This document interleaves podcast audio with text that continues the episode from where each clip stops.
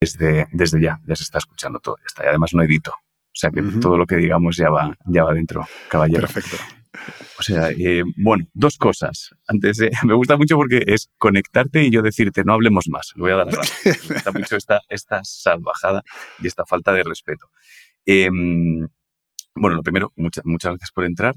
Y lo segundo, te tengo que reconocer que estamos hablando, eh, te he invitado porque te ha pedido la gente. O sea, no porque tú quisieras. No porque yo quisiera, efectivamente. O sea, no porque, no porque yo quisiera, eso es, es dicho de una forma brusca, pero creo que en mi caso es no porque pensara en ti, en, en nada relacionado con, con la salud mental. Entonces, de repente, alguna vez he ido preguntando, bueno, no, te presento ni nada porque, porque está puesto el título, o sea, está puesto el nombre en el podcast y quien quiera buscar, doy por sentado que todo el mundo conoce a la gente, ya está. Em, entonces, cuando pregunto a la gente por redes, eh, si tienen alguien con quien les gustaría que charlara, tu nombre me ha llegado muchas veces. Mucha gente me ha dicho, el Chojín, habla con él. El Chojín tiene una conversación súper potente, habla con él. Entonces, aproveché, tiré de, tiré de morro y te pregunté, oye, ¿te vienes a charlar? Pero no sé por qué sale, ha salido, por qué ha salido tanto tu nombre. Mira, antes de, que le dieras a grabar, eh, estábamos hablando un poco de, yo creo que de, de esto. Perdón, hay veces que lo que ocurre es que tú cuentas lo que tienes en la cabeza y te das cuenta de que no hay tanta gente que habla sobre eso. Algo que tú entiendes como muy simple, muy, muy normal y claro, es lo que vives, es lo que tienes dentro. Yo, no sé vivir de otra forma, no sé pensar de otra forma. Pero por lo visto no hay tanta gente que habla de según qué cosas, ¿no? De según qué temas. De modo que de repente sorprende cuando tú eres honesto en tus palabras. Y hay mucha gente que se siente reconocida ahí porque cuando tú eres honesto contigo mismo, claro, irremediablemente si te describes a ti, estás describiendo a mucha otra gente que está ahí fuera. No, somos tan distintos. Y en ese sentido, yo creo que por eso la gente a lo mejor en un momento determinado puede mm, relacionar mi trabajo con el tuyo. Porque, bueno, con tu último libro, ¿no? que es un poco lo que pasa con mis letras, aunque hable de cosas distintas, está escrito todo desde, mm, desde la honestidad, ¿no? Sin, sin ser pretencioso, sin intentar adornarlo demasiado ni convertirlo en una gran obra de arte. Simplemente quiero contar lo que tengo dentro a la gente que me quiera escuchar, que es un poco lo que, lo que has hecho tú también, ¿no? Y por ahí yo creo que la gente ha hecho la conexión. Tengo la voz un poco rara. No, no, no tienes, la voz preciosa, como siempre, sea, como siempre. Pero ya ha habido, ha habido en algún momento algún tema en el que, que haya hecho, o sea, que hayas aprovechado para verbalizar claramente un, un estado mal o he pasado por procesos extremadamente delicados que sean. O sea, ¿crees que hay un, hay un tema que sea el que hace que la gente haya dicho, por favor, tened esta conversación. O sea, necesito que echarle. Es que el mensaje era, así como hay veces que, la gente dice, me gustaría escuchar a tal, o bueno, estaría bien, eh, en tu caso, la sensación era de necesito que charléis. No, yo no creo que haya habido un tema, yo creo que se, tarda, se trata más de una, de una carrera. Piensa que yo empecé con esto cuando yo tenía 13 años con 13 años sabes muy poquitas cosas o no sabes nada. y, vas creciendo. Y al principio yo lo que hacía era repetir los estereotipos de los raperos mayores, ¿no? Que me contaban, de modo que hablaba de lo bueno que era, de lo bien que rapeaba, de que mis rimas parten en el cielo y todo ese tipo de cosas, hasta que vas creciendo y te vas dando cuenta de que puedes encontrar un hueco en el que meter entre frase de sobrado y frase de sobrado, una en la que te describas a ti un poquito y vas viendo que eso que te sientes cómodo, que estás a gusto, ¿no? Metes un poquito el pie en el agua y dices, oh, mira, pues, pues está medio bien, ¿no? Y yo te podría decir que a lo mejor fue en 2006, 2007, que de repente ya me como que me quité la ropa del todo. Hice un disco que se llamaba Striptease, de hecho, mm. y, y dejé a la mierda. Ya está. A partir de ahora paso de, de intentar parecer ser alguien que no soy, porque luego me resulta muy complicado defender ese personaje y claro. no tengo ganas de, andar recordando las mentiras que he dicho. que eso es un marrón. Hostia, pero es darte, es darte cuenta muy pronto de, de, lo liberadora que es la verdad, ¿no? O sea, ese crío de mm, que arranca de 13 palos y que aprovecha para meter entre frase de soy durito y tal, soy, hey, hey, aquí lo estoy partiendo, aprovecha como para abrirse da la sensación que es un crío dándose cuenta muy rápido de, lo imprescindible o lo, o lo liberador que es ser honesto con uno mismo. Yo creo que esto tiene más que ver con, con lo que pasa con los perros cuando hacen algo bueno y les das una galleta y luego lo vuelven a hacer. Mm. Bueno, algo bueno, algo gracioso, algo que, que se le pide, ¿no? Pues es una cosa parecida. De repente tú sueltas una frase que te libera, de cierto modo, un, poquito, y ves que no hay ninguna consecuencia negativa. Y al contrario, de repente hay una persona, dos, que te dicen, ah, pues esto que dijiste, y dices, eh, a ver, voy a intentarlo otra vez, pues, ¿no? Quiero otra galleta, ¿no? Y, y, al final así es como te vas haciendo de un, de un hueco. Yo tengo una teoría, no sé si estarás de acuerdo o no. El mundo en general, pues no es la cosa más agradable que te puedas imaginar. De modo que yo lo que he intentado hacer es algo que hace años hubiera tildado de, cobarde o alguna cosa así, pero que me funciona muy bien y es hacerme mi propia burbuja con mi gente en la que sí estoy cómodo. Yo cuando voy a trabajar tengo la suerte de que no tengo que trabajar con un jefe que me cae mal, sino que yo elijo la gente con la que trabajo. Cuando me voy a escribir, escribo conmigo mismo y más o menos me llevo bien. Cuando voy al estudio, voy a mi estudio con mi productor, con mis técnicos, estoy bien allí. Cuando ensayo lo mismo y cuando voy a hacer conciertos, la gente que viene a verme viene a verme porque previamente ha escuchado mi música, está de acuerdo con lo que digo, hay un ambiente agradable, un ambiente cómodo, de modo que un porcentaje muy grande del tiempo eh, lo vivo rodeado de personas que sonríen. Soy consciente de que no es habitual, pero, pero me ha funcionado. Y a estas alturas creo que no puedo pedir mucho más. Hace unos años hubiera dicho que lo ideal es salir de eso, de lo que llaman la zona de confort y luchar con una espada en la mano, ¿no? Para que todo el mundo, todo, todo lo que te rodea sea más agradable, feliz y, cuadre más con eso que tú piensas. Pero ahora pienso más en pequeño y me funciona mejor. Creo que la clave del éxito es redefinir el concepto de éxito.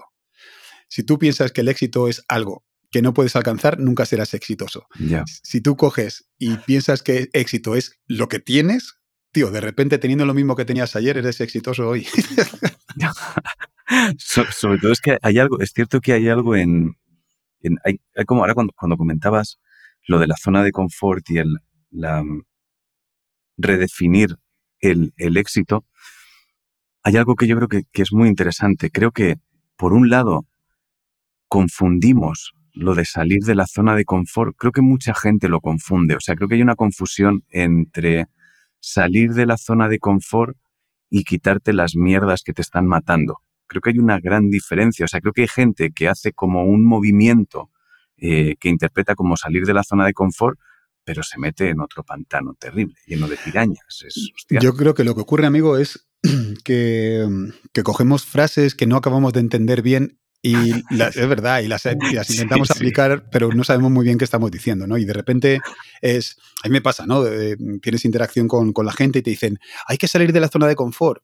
Y yo lo que digo siempre, digo, pues sí o no, o a veces sí a veces no. Quiero decir, no hay una frase que te vaya a salvar eh, y te vaya a sacar de cualquier situación. Pues tío, a lo mejor en un momento determinado te conviene salir y a lo mejor en otro no. Yo no, o sea, yo no quiero vivir fuera de mi zona de confort, yo no quiero vivir con frío. O sea, yo, yo quiero estar cómodo. Lo que pasa es que puntualmente, oye, si tienes que salir, pues coges y sales. El problema, bueno, el problema, la parte complicada o peliaguda está en ser capaz de escoger lo más sabiamente posible cuando toca intentar salir y cuando toca quedarse. Claro. Entonces está muy bien para, para, tu frase de perfil poner sal de la, de la zona de confort, pero a mí me parece como muy amenazante. Es como, no, déjame. ¿eh? déjame. no, hay, no, hay, algo, ¿no sería un poco más guay el si te apetece, haz crecer tu zona de confort. Eso es. Sí, por ejemplo, me gusta. pero eso es lo que te hace a ti especial también, ¿no? El sí que pones delante, ¿no? Que es un poco lo que transmites y que yo creo que, ha hecho que, funcione también lo, que aportas, ¿no?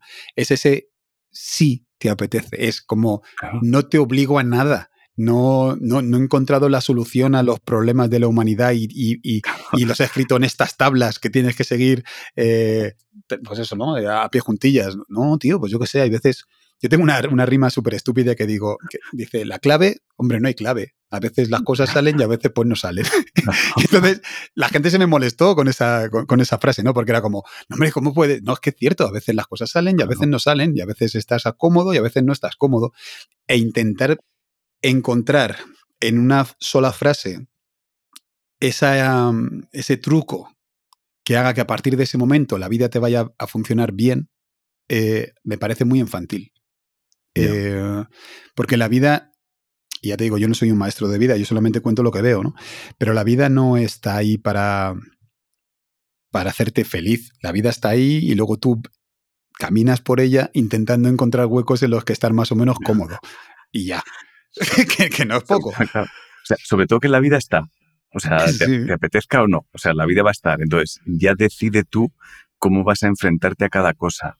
Yo, yo sí tengo la sensación de un tiempo a esta parte que, que mucho de lo que nos sucede, o sea, muchas de las cosas con las que no estamos de acuerdo o que nos hacen sentir mal, tiene que ver con, con nuestras propias expectativas, dónde las colocamos y la, y la urgencia que tenemos por llegar a ese objetivo extraño que nos hemos puesto sin saber muy bien por qué.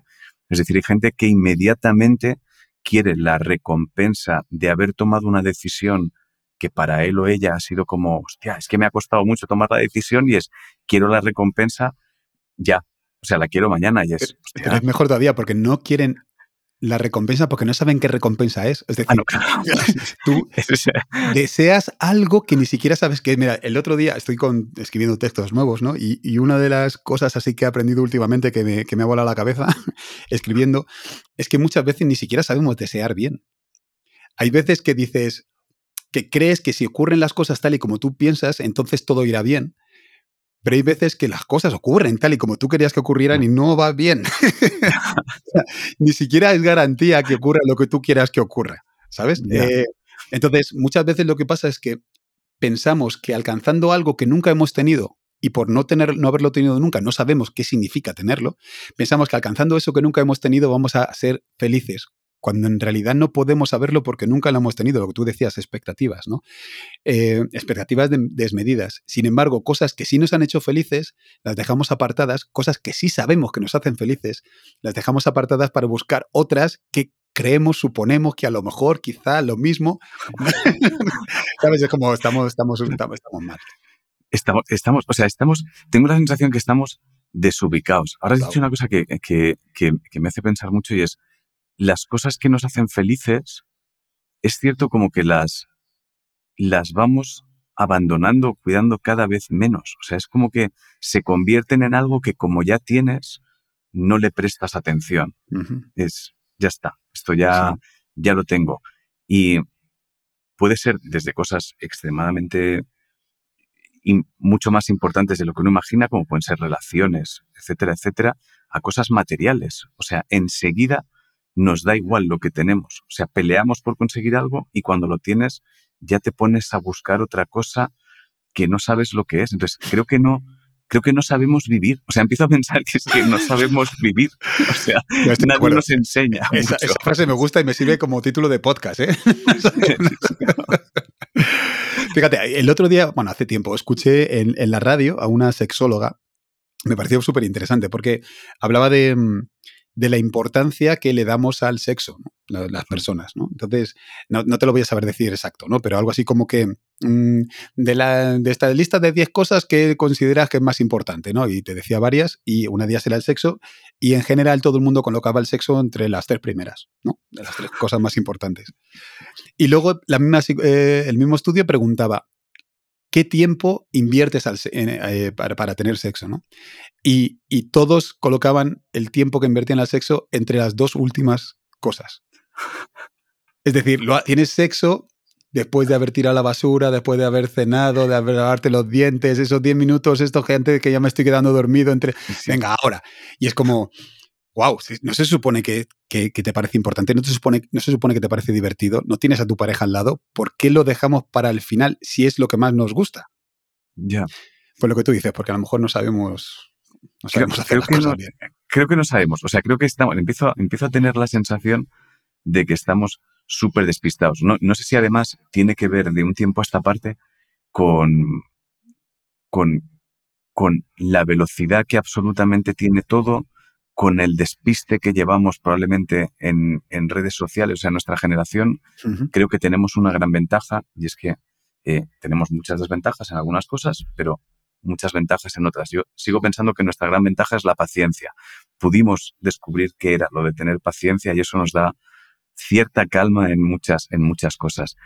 Sin embargo, creo que hoy en día ya no hay paciencia. Es como que lo quieres todo, todo el tiempo con la misma intensidad sin tú hacer ningún esfuerzo. O sea, ahora cuando hablabas del sexo es, creo que hay un momento donde el sexo, cuando le preguntan a la gente eh, si es importante para ellos, lo colocan en el sí sin pensar muy bien cómo lo están practicando, de qué forma, ni qué hacen. Entonces, se van al recuerdo de mm, cuando tienes sexo por primera vez con alguien con quien estás apasionado y entonces es el sexo, hostia, porque cómo se disfruta.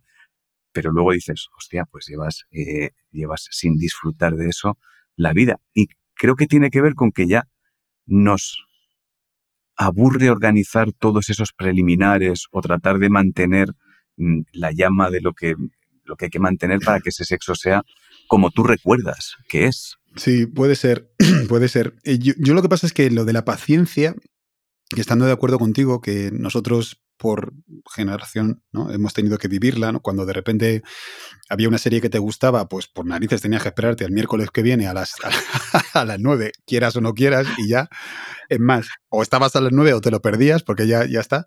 Eh, nosotros hemos desarrollado la paciencia, pero creo que estarás de acuerdo conmigo en que no fue de forma voluntaria. Es decir, si nos hubieran dado las opciones que, que ahora tienen las, las, generaciones posteriores, lo que quiero decir es que tengo la sensación de que naturalmente no estamos inclinados a tener paciencia, que naturalmente nosotros como humanos nos inclinamos a lo contrario, a, a tener prisa, a, a, quererlo todo rápido, a no esforzarnos. Y creo, y esto no sé si será así o no, pero tengo la sensación de que muchas veces la diferencia entre conseguir un porcentaje importante de lo que deseas y no conseguirlo, está precisamente no en ser muy bueno, como dicen en los vídeos de motivación, ¿no? De, no, pues si lo intentas mucho, tal, no sé qué, deséalo con todo tu alma y el mundo, el universo conspirará para dártelo. No, muchas veces es por desgaste, yo creo. Eh, casi todas las cosas que queremos hacer se pueden hacer. Y como se pueden hacer, lo que requieren es el tiempo necesario para hacerlas. Y ya, es decir, tú quieres ser eh, un buen jugador de baloncesto, mm. pues lo único que tienes que hacer es bajar a jugar a baloncesto todos los días. Y cuando hace frío, bajas. Y cuando has quedado con tu novia, no vas con tu novia y te vas a, jugar. Cuando te duele un poco la cabeza, bajas. Y cuando te quieres dar cuenta, ahí serás un buen jugador de baloncesto. ¿no? Y claro, lo que nos pasa es eso, que nosotros lo que queremos es un filtro de vida.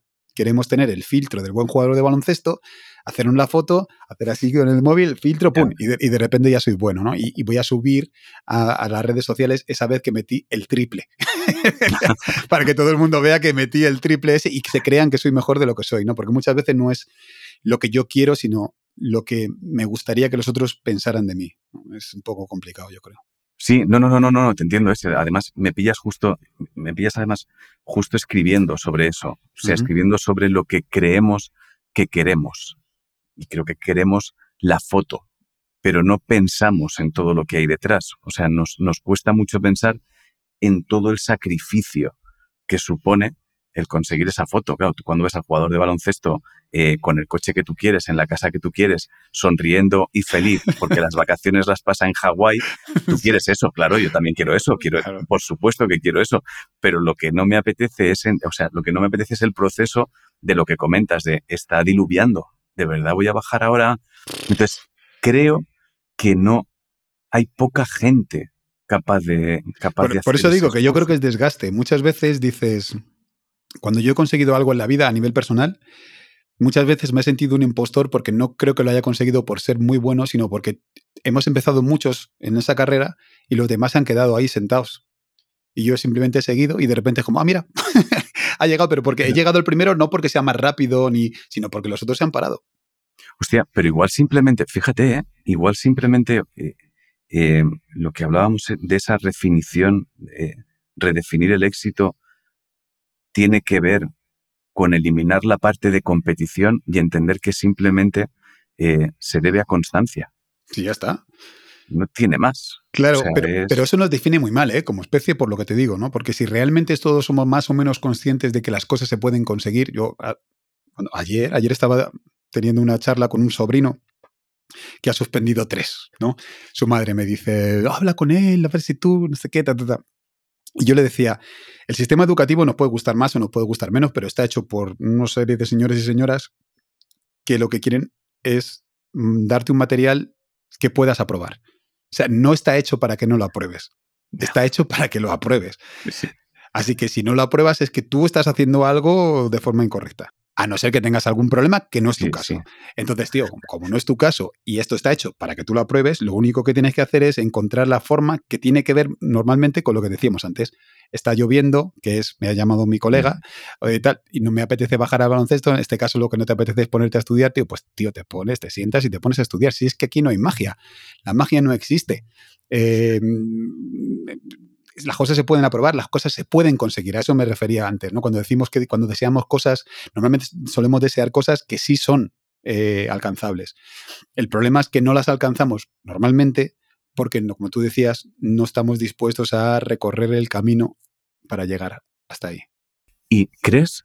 Puede ser que haya, que haya momentos en los que te conformes con los que has conseguido. Es decir, para, para ciertos logros eh, hay recompensas grandes en medio. Quiero decir, yo, como cómico eh, puedo querer llegar al Lope de Vega, pero antes del Lope de Vega sé que voy a pasar por aforos más pequeños. Entonces, de repente, creo que hay lugares donde ya te parece suficiente y olvidas lo que estabas queriendo conseguir.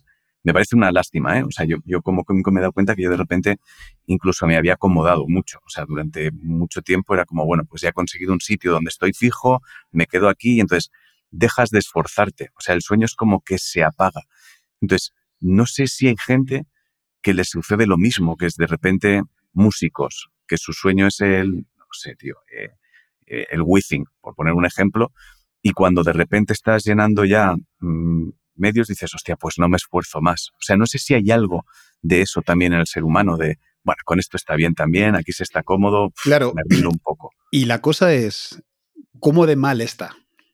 no, no, está cero mal, está cero mal. O sea, el, problema es si tú, si tú luego eh, te tratas de convencer de que no eres suficiente, que creo que nos saboteamos a nosotros mismos. O sea, que creemos que es, no estoy llegando allí y es como, hombre, frenaste el viaje, amigo, encima no hagas trampa. Claro, si la cosa yo creo que tiene que ver con, con la conciencia, ¿no? Si tú eres, tú sabes dónde estás eh, no hay problema. El problema es cuando no sabes dónde estás o cuando te lías y crees que estás en un sitio en el que no estás, cuando crees que mereces más de lo que tienes, en lugar de ser consciente de que en general solemos tener lo que nos merecemos. Me refiero en cuanto a lo que tiene que ver con nuestro esfuerzo. Luego ocurren cosas.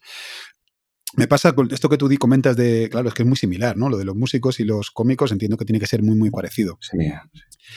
Eh, yo he tenido momentos de mi vida en, los que he dejado de disfrutar lo que estaba consiguiendo porque me comparaba con compañeros míos. ¿no? De repente es como, quiero meter 400 personas en, Madrid.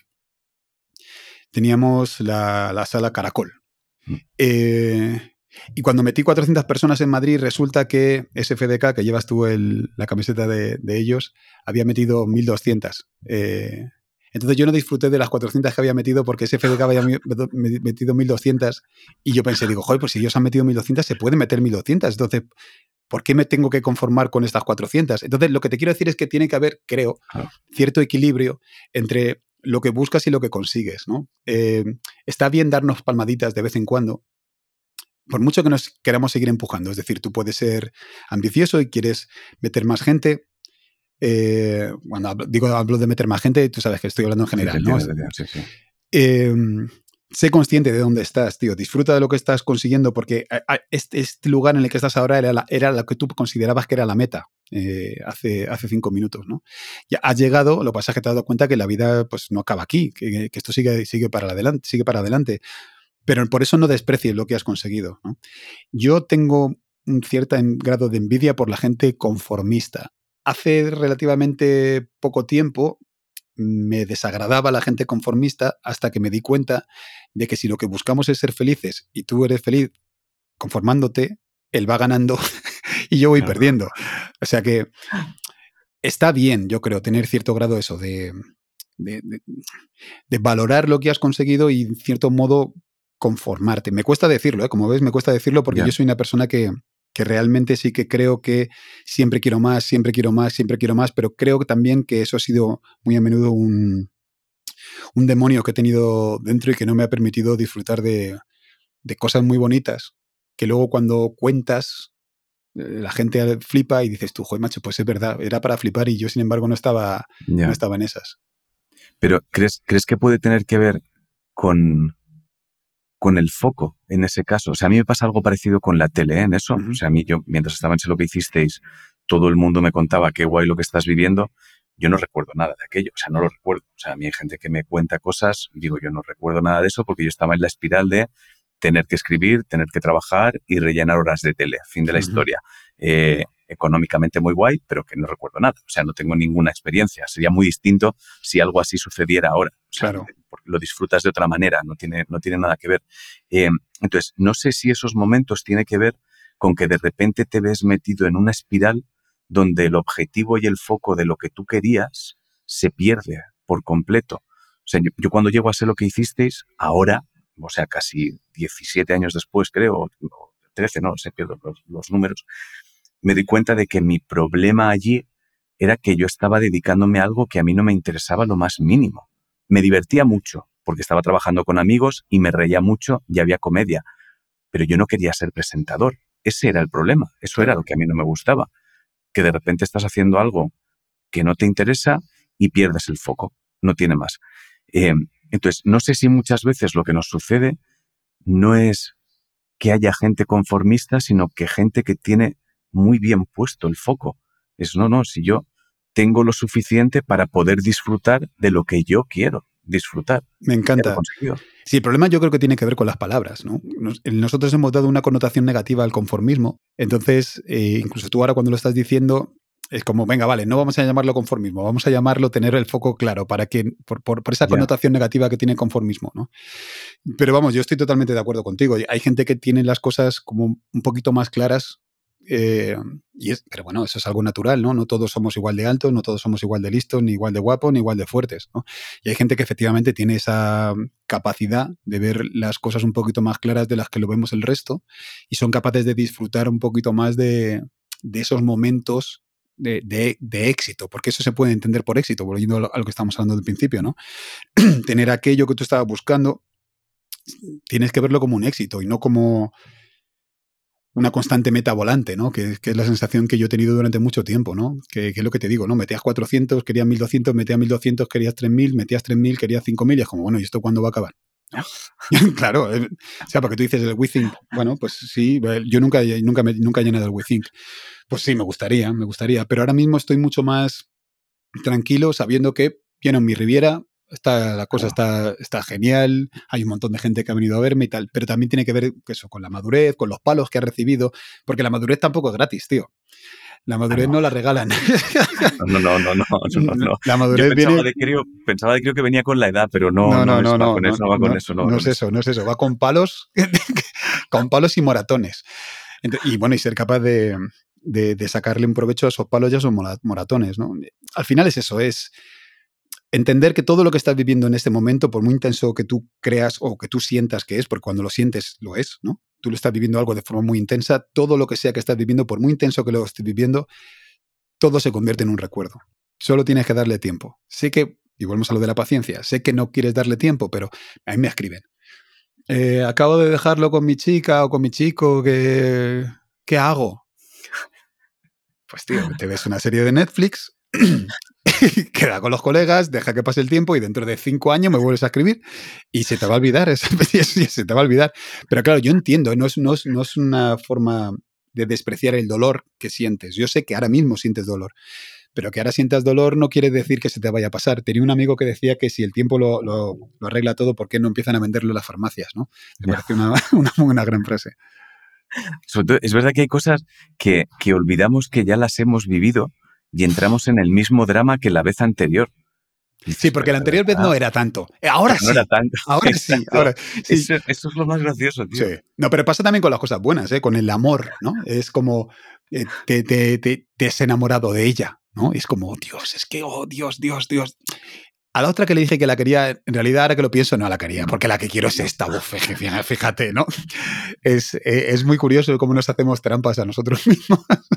Me molaría mucho poder, poder tener como eh, que te pudieran sacar la emoción envasada de momentos para después volverlo a sentir. Es como, no, te voy a poner la emoción que sentiste cuando conociste al anterior, que estás diciendo que no era para tanto, para que veas que era exactamente igual, cabrón. Déjame que, te cuente una anécdota que te va a encantar. Te va a encantar. Esto lo, he contado hace relativamente poco en algunos espectáculos muy pequeñitos para 55 personas solo en Madrid. Sí, son muy chulos. Eh, son, es que no sé cómo explicarlo, son un poco de improvisación en el sentido de que no, nunca sé qué temas voy a hacer ni, nada, eh, y es de interacción con la gente. De modo que yo llego allí, me hago un tema, les explico por qué me lo escribí en su momento, tal, ellos preguntan y se crea ahí una situación súper súper chula, ¿no? Pues hace poco estaba contando en uno de ellos algo que me, que me ocurrió y que de verdad que es, son de esas experiencias que no son propias, pero que te, en cierto modo te hacen un clic en la cabeza. Yo vivo en Torrejón de Ardoz, aquí hay un centro comercial que se llama el Parque Corredor, este dato es irrelevante, el caso es que yo siempre dejo el coche aparcado en el mismo sitio, cerca de una de esas islas donde se guardan los carritos. Porque yo sé que te dicen los psicólogos que tienes que poner el coche en, distintos sitios porque así ejercitas tu mente, pero yo ya hago RAM, no necesito... ya está, así está bien. Lo dejo siempre en el mismo sitio, así no me equivoco. Bueno, pues durante años en la, en la, isla, isla donde, donde al lado de la que yo dejaba el coche aparcado, había una pintada en amarillo que ponía, no recuerdo el nombre, pero vamos a decir Laura. Laura, te querré siempre y una fecha. En amarillo estaba puesto. Y estuvo ahí durante muchos años. Bueno, pues un día saliendo de, una sesión golfa, eh, fui a, pillar el coche y vi que esa eh, pintada estaba tachada y abajo ponía ya no. te lo juro, una lección de vida, porque yo imaginaba a ese, yo imaginaba que era un chico, ¿no? A ese chico saliendo de su casa, comprando un bote, gastándose el dinero, eh, jugándose, pues eso, ¿no? La adrenalina de que vas con un bote, que si la policía, que si no sé qué, no sé cuánto, diciendo, no, Laura tiene que saber que la querré siempre, porque es que es real, es que la querré siempre, es que, ¿dónde está la duda? Es que es verdad, Laura te querré siempre, ¿no? Y, y la fecha de como diciendo, oh, Dios mío, nadie podía estar más seguro. Y me gusta imaginarme a ese chico años después, cuando ya eso se acabó, viendo esa pintada diciendo, no, esto no puede quedarse así. El mundo tiene que saber que se me pasó. Sí, sí, sí, está. Y comprando otro bote, gastándose cuatro pavos, eh, yendo para allá y, y tachándola, que quede muy claro que ya no. Además, ya de día y que le vea todo el mundo, por favor. Que sepan que, sepan que fui que se me ha pasado. Pero creo que, fíjate, tío, creo, creo que el amor es de las cosas que más nos desubica a todos. O sea, creo que el amor, o sea, lo volcamos absolutamente todo ahí y creo que la mayoría de veces que acabamos jodidos es el amor. Es como volcamos, volcamos absolutamente todo nuestro, toda nuestra identidad en la aprobación de otra persona. Somos muy tontos. Entonces, yo creo que es eso. O sea, totalmente, tío. Y, aquí no quiero desinflarle el globo a nadie, pero que muchas veces el, bueno, a ver, no, te insisto, ¿eh? habrá gente que no esté de acuerdo con lo que voy a decir ahora, pero, pero que muchas veces no nos enamoramos de nadie. O sea, nos enamoramos de, de alguien que no existe ves, a, la persona y dices, oh, es perfecta, ¿no? Y luego ves eso que no te gusta mucho, pero le das como al delete, ahí, ¿sabes? Es como, venga, no, esto no lo he visto, ¿no? Lo metes a la papelera. me ha pasado. Ajá. Y claro, cuando ya pasa el tiempo, todas esas cosas que estaba guardando en la papelera pues, aparecen otra vez y dices, no, es que no te soporto, ¿no? es como, creo, creo que nos enamoramos de la, de, de la emoción que nos genera esa primera vez. Es bonito, o sea, esas ¿eh? primeras veces. Hmm. O sea, esa emoción que se genera, o sea, esa novedad. Creo que era Serrat el que tenía una frase en alguna canción que, que venía a decir algo así como no, confundir el amor con la novedad. Creo que era él el que lo decía. Y creo que nos enamoramos de esa novedad y después pasas mucho tiempo buscándola sin darte cuenta que lo que estáis haciendo ya es tratar de aceptaros eh, el uno al otro y de, bueno, venga, a ver qué, a ver qué sale de aquí. De encajar de buenamente. Claro, lo que antes era perfecto, ahora pues ya no tanto. Ya, claro, ya no es exactamente igual. lo, que más me, divierte últimamente, me divierte mucho, eh, son, no sé por qué, tío, estoy coincidiendo con mucha gente que viene y me dice que se va a casar en breve, que se casan dentro de una semana, dentro de un mes. Y entonces cuando les preguntas, ah, qué guay, contentos, felicidades, enhorabuena o lo que sea, les cambia un poco la cara. Te lo juro, ¿eh? no bromeo, no bromeo. Es como, bueno, contentos, ¿no? Y es como, Sí, bueno, a ver qué tal. a ver qué tal. ¿Cómo que a ver qué tal? Me parece muy sabio, la verdad. Me parece muy sabio, muy honesto. A ver qué tal. Nada, está muy bien, está muy bien juntarse, está muy bien tener esa estupidez que, te entra cuando, cuando de repente estás enamorado. Yo, de verdad, me parece genial, pero también tenemos que saber que muchas veces hay que pagar el peaje también. O sea, no, no todo, o sea, si lo sabemos, no todo es dulce, ¿no? Eh, y hay cosas, claro. Y cuando comes algo que está muy rico, luego te salen las lorzas. Entonces, tienes que saber que una cosa pues, te puede llevar a la otra, ¿no? Y, pero vive el momento, es decir, eso es así. Esa, frase es mía, por cierto. Vive el momento. Y, sí, no sé, enamórate, tío. Enamórate, vuélvete loco, sé estúpido, porque hay que ser estúpido de vez en cuando y luego lo que si te deseo que se te pase, porque claro, hay que vivir en, la realidad. Y eso aprende, aprende, o sea, aprende, de lo que haya pasado aprende, claro. ya está, aprende, aprende, descubre quién eres. O sea, creo que, creo que reflexionamos poco sobre lo que nos sucede, o sea, no, no nos paramos a analizar, no aprendemos las lecciones de lo que nos va sucediendo, o sea, no hacemos un balance de qué hemos aprendido con lo bueno o con lo malo. Nos cuesta mucho. Vamos viviendo por inercia, van pasando cosas, eh, ok ya todo, y no paramos a reflexionar sobre eso. Entonces, hay, hay algo en ti que, que, me llama mucho la atención cuando la vez anterior que hablé contigo en la charla, en la charla que, que tuvimos en, De Buen Rollo, si no recuerdo mal, era De Buen Rollo, ¿verdad? Em, y es que siempre me, siempre me has transmitido la sensación de ser alguien que se ha encontrado a él mismo muy pronto, tío. O sea, tengo la sensación de que estás como muy en... de sé quién soy y me, fascina esa sensación, pero porque me da la sensación que lo, que lo conseguiste pronto.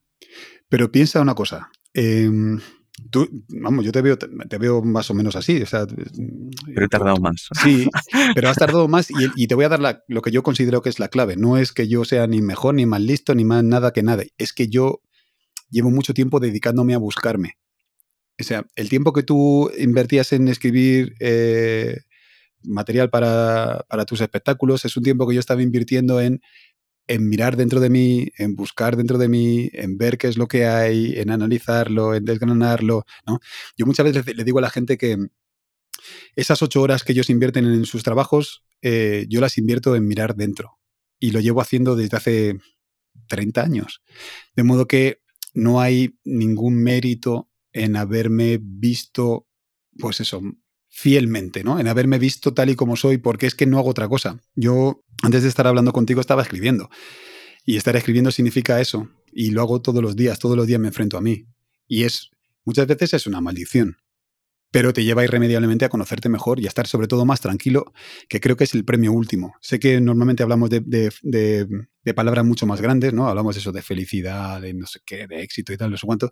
Yo creo que el premio último es la, la calma, ¿no? La tranquilidad y yo es cierto que últimamente invierto, o sea, mentira, paso muchas más horas tranquilo de lo que pasaba hace unos años. Y, estoy más tranquilo porque, y esto yo creo que es importante, acepto que muchas veces meto la pata, que muchas veces no hago las cosas bien, que, mm, que cuando me equivoco después de haber intentado no equivocarme, pues tío, pues lo he intentado. Si es que, o sea, acepto mis, mis limitaciones y hay otra palabra, antes estábamos hablando de lo de la zona de confort y, no sé qué, hay una palabra que también tiene muy mala fama, yo mismo la, se, la, se la daba, que es lo, de rendirse, ¿no? La palabra rendirse, el verbo. Pues yo he aprendido a rendirme cuando toca también. Hay veces que, que no puedo, hay veces que no puedo y me da mucha tranquilidad rendirme. Porque si sigo, me voy a hacer daño. Em, yo hago artes marciales, hago un arte marcial en la que nos estamos todo el rato intentando estrangular unos a otros y, y, y usarnos todo. Entonces, hay una, una de, de, las lecciones que te da este arte marcial es que cuando alguien te está estrangulando y tú estás intentando escapar, eh, hay dos opciones, que él te esté estrangulando también, que no puedas escapar, o que puedas escaparte. Mientras haya opción, tú intentas escaparte, pero cuando no hay opción, te rindes. Te rindes porque es que lo próximo es morir. y, esa sensación de, rendirte y no entender que te has rendido como haber perdido, sino como parte del juego, es muy liberadora. Yo tengo Grandes proyectos que a veces salen y a veces no salen. Y a veces sé que tengo que esforzarme más y después de esforzarme no salen. A veces sé que hay que esforzarme más y después de esforzarme sí salen. Y a veces sé que aunque me esfuerce más no va a salir. Entonces cojo y me rindo. Y eso me da, insisto, muchísima tranquilidad. Y me cuesta mucho defender esto que te estoy contando porque sé la mala prensa que tiene el verbo rendirse. ¿no? De modo que normalmente lo, lo medio escondo, ¿no? Y lo, lo, llamo de otras maneras, ¿no? Pero sí, sí, rendirme. Rendirme es parte de la clave eh, de, de, mi, de, mi, tranquilidad. Claro, pero fíjate que creo que en, en, tu caso, cuando hablas de rendirte, haces algo. O sea, creo que la mala prensa que tiene la palabra tiene que ver con que la mayoría de gente no hace algo que probablemente tú sí, que es convertir esa rendición en una especie de aprendizaje. Por supuesto. Que sirva para lo siguiente. Y eso yo creo que la gente generalmente no lo hace. La gente va encadenando ya esa rendición, esa rendición a fracaso, no puedo, no sirvo, no valgo. Y entonces usan eso para enterrarse todavía más. En tu caso me da la sensación que es utilizar eso para, bien, hemos aprendido, siguiente paso, a otra cosa. Eso es para, para, medirte. No creo que tenga mucho sentido ir por la vida engañándote a ti mismo pensando que eres más grande de lo que eres, que eres más fuerte de lo que eres, que eres más listo de lo que eres. Está muy bien, yo lo digo también mucho, ¿no? Yo, a mí me gusta, me gusta mucho llegar a mis límites, no me los quiero imaginar, quiero llegar. Y cuando llego al límite quiero tocarlo y decir, efectivamente, no puedo pasar de aquí. Pero tengo... Eh, y el fracaso, la palabra fracaso me vendría ahí, de decir, es verdad, yo ya desde aquí no puedo. O sea, a partir de aquí no puedo. Pero ya, ya lo sé, ya sé que es hasta aquí. ¿no? Y eso me, me sirve para para ubicarme dentro del, mundo en el que estamos, ¿no? Saber cuáles son mis posibilidades reales. Y mis posibilidades no son infinitas, mis posibilidades son finitas y llegan hasta aquí. Y estoy contento por esa lección porque he aprendido dónde, hasta dónde llego. ¿Me gustaría llegar más lejos? Sí, bueno, por ahí también me gustaría volar y no puedo. Hay cosas a las que no llego. Y tengo que intentar vivir lo más cómodo posible conmigo y mis limitaciones. No inventarme como soy, sino probarme como soy. Me ocurre con, con no, es a nivel profesional solo, me ocurre también con, con amistades, ¿no? Eh, a veces quieres hacer las cosas bien con alguien y a veces no las haces tan bien como te gustaría.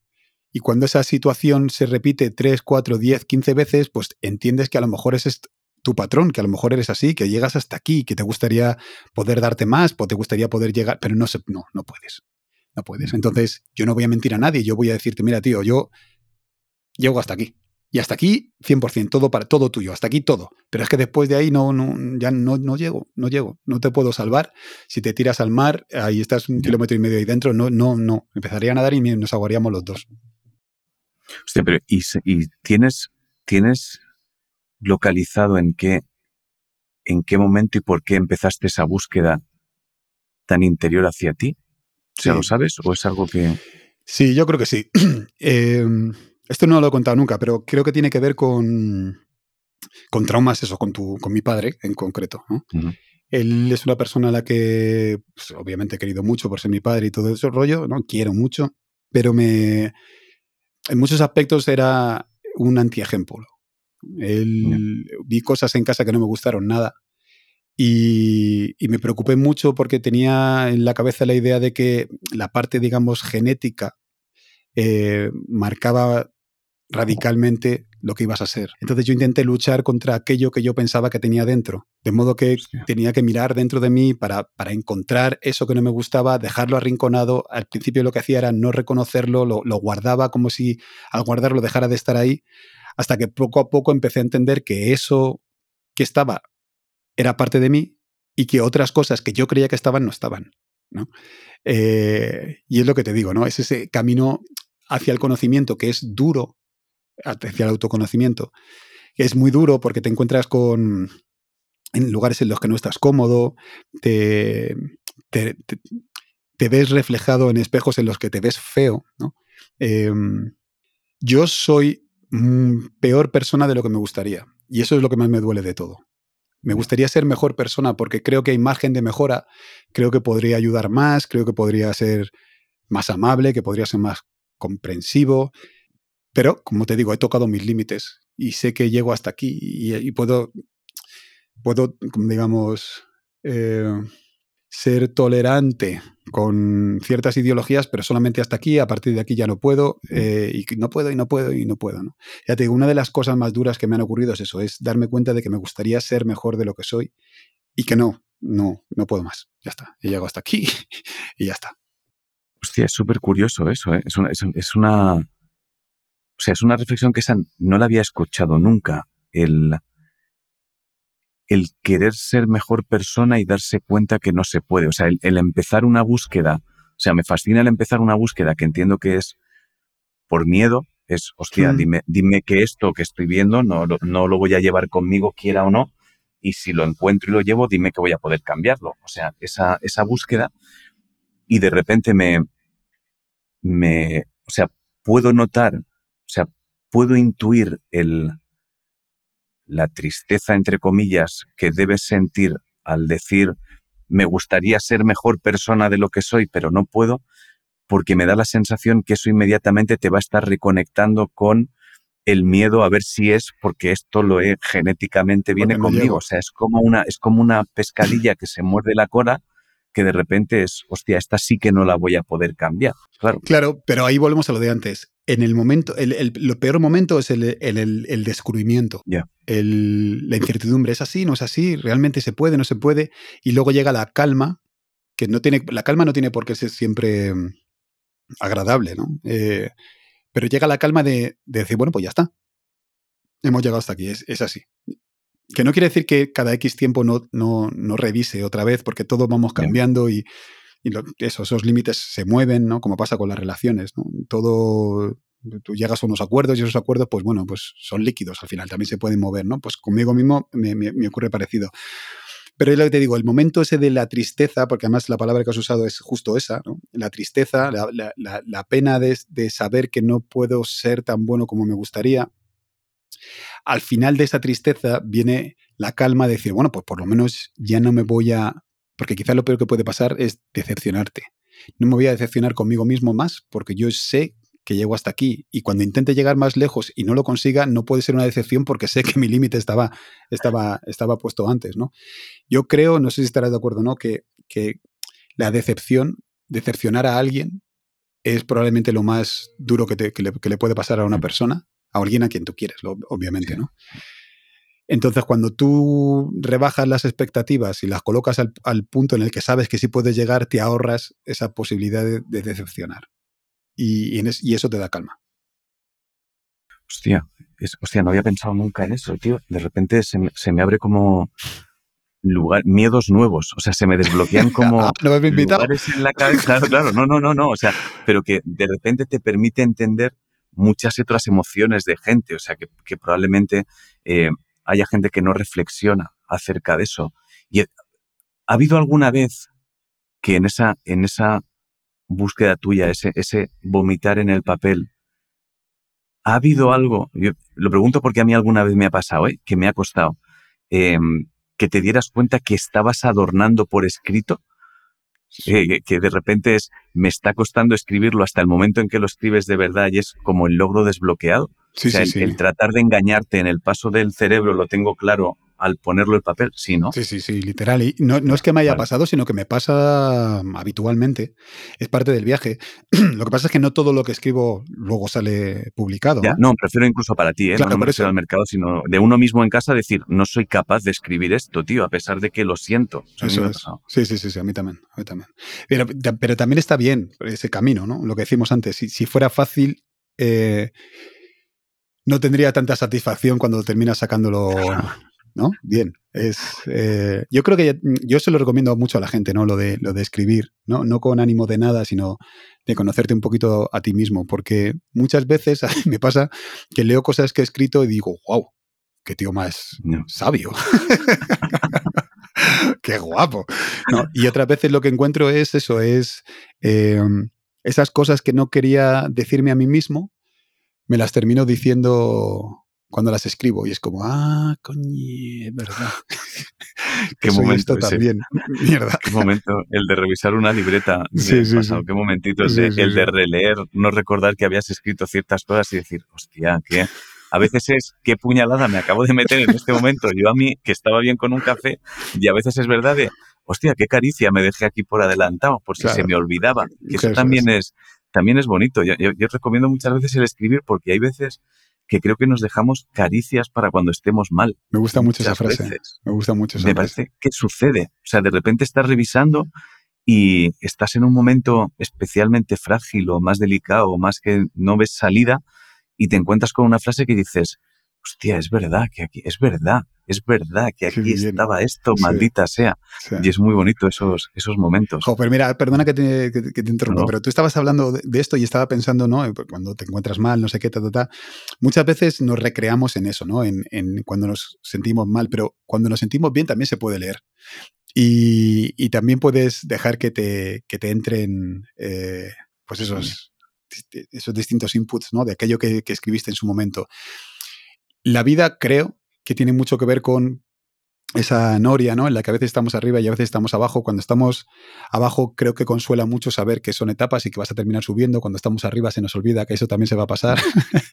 hay, que tener, hay que tener en cuenta que, vivimos así constantemente. Y creo que una de los de las cosas más increíbles que puedes terminar logrando es entendiendo que efectivamente esto es una rueda, ¿no? No diciéndolo, no nombrándolo, sino entendiéndolo, asimilándolo. Sabiendo que cuando estés abajo y estás abajo de verdad, te encuentras mal de verdad, la vida es una mierda de verdad, pero también sabes de verdad que eso se va a pasar porque ya has estado ahí más veces. Y, parece que te vas a romper, pero no. No, no te rompes, tío. Aprieta, aprieta, pero no te rompes. Y de repente, pum, vuelves a subir otra vez, ¿no? Yo creo que una de, los, de las cosas más importantes que, yo he aprendido gracias a, mi música tiene que ver con eso, con... Y vuelvo a utilizar la palabra, no quiero repetirme, pero es así, ¿no? La, tranquilidad que te da ser consciente de lo que viene. no veo el futuro, no sé exactamente qué es lo que va a ser, pero sé que ahora mismo estoy bien y que esto se va a acabar. Tarde o temprano se va a acabar. Y cuando se acabe diré, bueno, pues ya está, ya estamos aquí otra vez y, luego volveremos a subir, no pasa nada. Pero sobre todo, ¿no, te da la sensación em, que la, gran ventaja de entender esa, de entender, como dices tú, ¿eh? no, de, no de saberlo o de verbalizarlo, sino de entender esa rueda, sí que te permite controlar mucho más los tiempos. Claro. O sea, es ir, mucho más rápido. Quiero decir, ni las, ni las caídas son tan dramáticas porque llevas como un par de paracaídas, que, o sea, vas a caer, pero llevas un par de paracaídas y ya sabes dónde está la hierba y la subida tampoco va a ser tan agotadora porque de repente ya has dejado un poquito la piedra pulida, ya has dejado un par de, lugares donde meter, el, donde meter la cuerda de escalada. Entonces, claro, esas ruedas van llegando pero hostia, cada vez son mucho más llevaderas si, prestas atención y lo entiendes, que eso es lo bonito. Fíjate, como te digo, eh, yo hago este arte marcial de pegarme, ¿no? Con, con gente. Hoy esta mañana, justo eh, que he ido a entrenar esta mañana, estaba hablando con mis compis de que una de las cosas que ocurren eh, con la gente que entra nueva es que, claro, cuando tú te metes en un tatami con gente que no conoces, ¿no? Y de repente viene un tipo que sabe mucho más que tú y se pone encima de ti y empieza a estrangularte, pues claro, te cagas de miedo, ¿no? Te duele todo muchísimo y te rindes súper rápido porque no sabes qué está ocurriendo. Sin embargo, ese mismo tipo, igual de fuerte, igual de, preparado, se pone encima de otro que lleva el mismo tiempo que él y hace la misma fuerza y, y con la misma técnica, pero el que está abajo ya, ya conoce la sensación. Ya no, sé lo que es. Sé que me estás estrangulando, sé que no pasa nada porque ya me han estrangulado 10 millones de veces, sé que tengo un tiempo para poder escaparme y sé que al final si me tengo que rendir me rindo, pero ya me lo sé. Es un poco lo que, lo que tú estás diciendo, ¿no? Con, la escalada. Yo ya sé lo que es estar ahí abajo, sí, ya me lo sé. Ya está, ya, ya está. Sí, ya me ha pasado de todo. Sí. Soy artista, los artistas somos una banda de, de, exagerados a nivel sensorial o, o sensitivo. Y yo sé lo que es, yo sé lo que es estar en la mierda. He estado muchas veces ahí entonces, cuando, como ya sé lo que duele, no es que duela menos, pero lo reconoces, reconoces el dolor y sabes que, como te he dicho antes, que, sí duele, pero no rompe. Claro, y sobre todo actúas, cuando hablabas de las artes marciales, creo, creo que tienen algo, eh, esto lo sabrás tú infinitamente mejor que yo, em, al principio son, al principio son desconcertantes hasta decir basta, te parece que jamás vas a poder salir de ninguna de esas cosas que están sucediendo, es, es imposible, o sea, es imposible salir de aquí. Y sin embargo hay un momento donde cuando llevas tiempo practicándola, aunque estés atrapado, sí que mentalmente sabes opciones que tendrías para salir de ahí. no sabes hacerlas muy bien, no sabes que hay unas opciones y luego de repente se encajan otras piezas que es, hostia, si las dos cosas que sabía para salir de aquí no funcionan, recuerdo que me enseñaron una para salir de otro sitio que mm, quizá me podría servir ahora. Eso, es, todo tiene que ver con la experiencia. Yo, mm, está mal citarse a uno mismo, pero yo tenía una frase que decía eso, ¿no? Que cuando aprendo no es por la experiencia en sí, sino el momento, ¿no? Que me pille dispuesto y abierto, ¿no? Tienen que ocurrirte este, experiencias y esas experiencias que te ocurren tienes que ser capaz de asimilarlas. Porque muchas veces decimos, no, la experiencia es lo que te hace madurar. Pues no, señor, no es la experiencia. es la experiencia más tu capacidad de entender qué mierda está pasando, ¿no? Y, con esto que, que, comentas, con este ejemplo que estamos poniendo de las artes marciales, pues es lo mismo, ¿no? Tienes que tener una experiencia previa para saber qué es lo que está ocurriendo y a partir de ahí pensar por lo menos que existe la posibilidad de salir. La primera vez no piensas que existe posibilidad de salir. El primer mal de amores es se acabó el mundo. Y toca llorar y depresión y nadie me entiende. El nadie me entiende. Esa frase me parece fabulosa. me parece fabulosa. Todo el mundo ha pasado por lo mismo, pero nadie me, entiende. Vosotros que sabéis, ¿no? Es como, wow, tío, me parece, o sea, es una frase que es perfectamente natural, que la, habrás dicho tú, la habré dicho, la he dicho yo, la hemos dicho todos, pero que cuando creces un poquito te das cuenta de lo, y lo digo con cariño, ¿vale? De lo estúpida que es. Es como, ah, claro, que tú eres la persona de entre todas que está viviendo esto que nadie más había vivido antes, ¿no? Cuéntanos cómo es romper, que nadie lo ha vivido. encontrar a alguien y dejarlo, pero ¿y eso cómo es, tío? Qué raro eso. Paren las rotativas. Sí, sí, sí. Aquí alguien ha dejado una relación. Paren, paren. Nadie lo está entendiendo. qué, grande. En fin, caballero, te, te roba una hora por la cara. Eh, no, es, un robo cuando, cuando se presta, cuando te la Es verdad, cuando, el otro, cuando el otro se presta. Eh, solo me queda darte, darte las gracias, tío, eh, por prestarte a esto. Voy a cortar y me voy a despedir de ti en condiciones. Perfecto. ha sido un gusto, amigo. Chao.